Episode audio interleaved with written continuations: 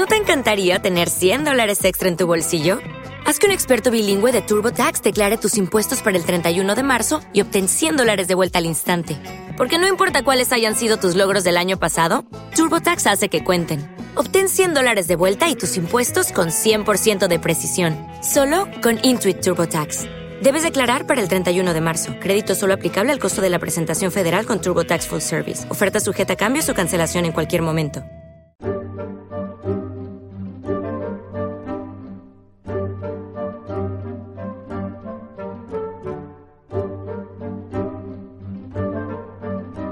Bienvenidos a este programa exclusivo para fans o mecenas de historia ficción.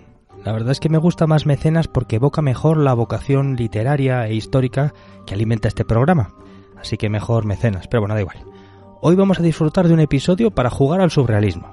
Como habréis deducido del título, el hilo conductor va a ser una apocalipsis zombie provocada a partir de las vacunaciones contra el COVID de 2021 en adelante. Os aviso de que en muchos momentos es un episodio que navega por las aguas del relato de terror, así que mejor no lo escuchéis con niños cerca. Ahora, para adolescentes y adultos este es un episodio interesante de broma y que surge como una travesura que pretende describir un posible camino por el que podría materializarse una pesadilla de los antivacunas. Eh, bueno, y de todo el mundo. Y luego, para hacer más interesante el hecho de que la vacuna vaya mal, bueno, pues se va a producir un ataque zombie a gran escala. Una de las fuentes de este programa es el Complan 8888, que es un documento de planificación del ejército de los Estados Unidos, ya hecho público, y que está preparado para la eventualidad de un ataque zombie. Y luego en el comentario entraré un poco más en detalle sobre este Complan 8888. Ahora, en cuanto a las vacunas, quiero decir antes de empezar que no hace falta ser historiador ni médico para entender que el mundo es un lugar mucho mejor gracias al histórico desarrollo de las vacunas y que evidentemente nada es perfecto, y las vacunas han tenido y tendrán contraindicaciones, pero en fin, estamos mucho mejor con ellas que sin ellas. Ahora, durante el relato notaréis que me refiero a la enfermedad zombie, sobre todo al principio, como el síndrome nervioso.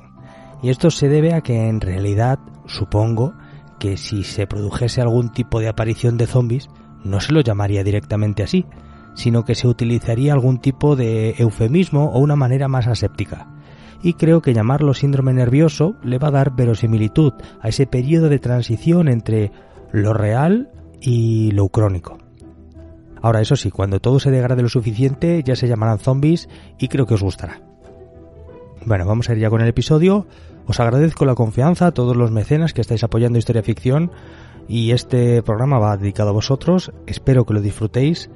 Vamos a ir por la aventura. Recordad, como siempre, que contaré una historia que está basada o articulada en torno a elementos de la realidad, aunque reconstruidos como una narración de ficción, y que mezclaré elementos verídicos con licencias creativas, siempre tratando de que la historia sea verosímil. El propósito de esta fantasía es divertirme y lo haré imaginando un mundo que espero que nunca llegue a ser.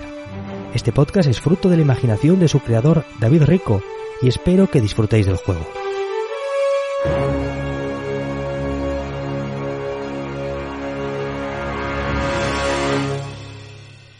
Capítulo 1. Del COVID-19 a las vacunas. A finales de 2019 el mundo empezó a descubrir el coronavirus. Fue en la ciudad china de Wuhan donde había aparecido un nuevo virus para el que los humanos no tenían ningún tipo de inmunidad y resultaba muy contagioso. Este nuevo virus se propagó por el mundo en el plazo de unos meses y a lo largo de los años 2020 y 2021 se produjeron sucesivas oleadas de contagios que fueron azotando diferentes países el impacto socioeconómico de esta plaga del COVID fue más fuerte que cualquiera que se recordase desde la gripe de 1918. El combate contra el COVID-19 llevó a los gobiernos a ordenar diferentes oleadas de confinamientos y restricciones. Las medidas gubernamentales fueron encontrando un creciente nivel de rechazo social por todo el mundo, siendo que este rechazo adoptó infinitas formas, desde el puro negacionismo a taimadas aptitudes de disputa política encuadradas en las agendas internas de cada país.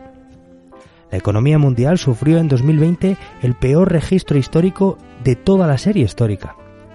El año 2021 empezó también con un notable decaimiento económico y general, si bien con el paso de los meses se fue produciendo una modesta recuperación de toda la actividad económica y social a nivel mundial para este año 2021. Y el motivo fueron las vacunas, que se habían empezado a distribuir masivamente por todas partes.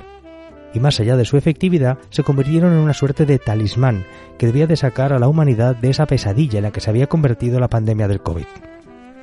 La investigación y desarrollo de las vacunas se produjo en un tiempo récord y es que debido a la urgencia por combatir el COVID no hubo tiempo de ensayos clínicos a largo plazo y se simplificaron los controles que habitualmente aplicarían a vacunas destinadas a suministrarse masivamente a la población. A principios de 2021 se empezaron las vacunaciones con diferentes medicamentos que habían sido desarrollados independientemente por muchos laboratorios de diferentes países. Las grandes potencias se esforzaron en tener vacunas propias tanto para vacunar a su población como para reactivar la economía. Durante los primeros seis meses de 2021, la vacunación fue generando una masa de población inmune a la enfermedad, y estos se sumaban a los ya inmunizados por haber superado el contagio. La masa de población que ya se iba haciendo inmune terminó por generar una creciente inmunidad de grupo y dificultar la propagación del virus. Para el verano de 2021 había países que habían alcanzado niveles de inmunización que los colocaba en posición de retomar una actividad casi normalizada. Uno de estos países fue Japón, que hizo un gran esfuerzo para que ese verano de 2021 se celebrasen los Juegos Olímpicos que habían sido pospuestos ya el año anterior. Con el paso de los meses se extendió la vacunación por todo el mundo, empezando primero por los países desarrollados que pudieron pagar más por las vacunas y así reactivar sus economías. Después las vacunas irían llegando a los países con menos recursos, que fueron comprándolas a medida que bajaban de precio. Así, este proceso de inmunización generalizada llevó a que en octubre de 2021 la OMS, la Organización Mundial de la Salud, desescalase la pandemia del COVID desde pandemia a epidemia. Esto significaba que la enfermedad ya solo se propagaba activamente en ciertas áreas geográficas y no en todo el mundo. En estos últimos meses del año 2021 se fueron levantando ya las restricciones más agresivas y se vislumbraba la recuperación de la normalidad pre-COVID. Lo que estaba claro para entonces, finales del 21, era que lo peor de la pandemia del COVID ya había quedado atrás. Y es que un número creciente de países declararon haber erradicado la propagación interior del virus, y la enfermedad se fue reduciendo paulatinamente a brotes dispersos y cada vez más modestos. En diferentes partes del mundo surgían nuevas cepas del COVID, eso sí, pero éstas pudieron ser más o menos controladas y no llegaron en ningún caso a revertir el proceso general de contención de la plaga.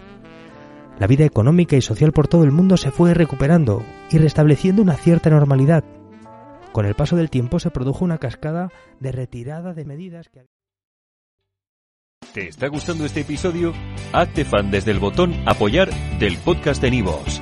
Elige tu aportación y podrás escuchar este y el resto de sus episodios extra. Además, ayudarás a su productor a seguir creando contenido con la misma pasión y dedicación.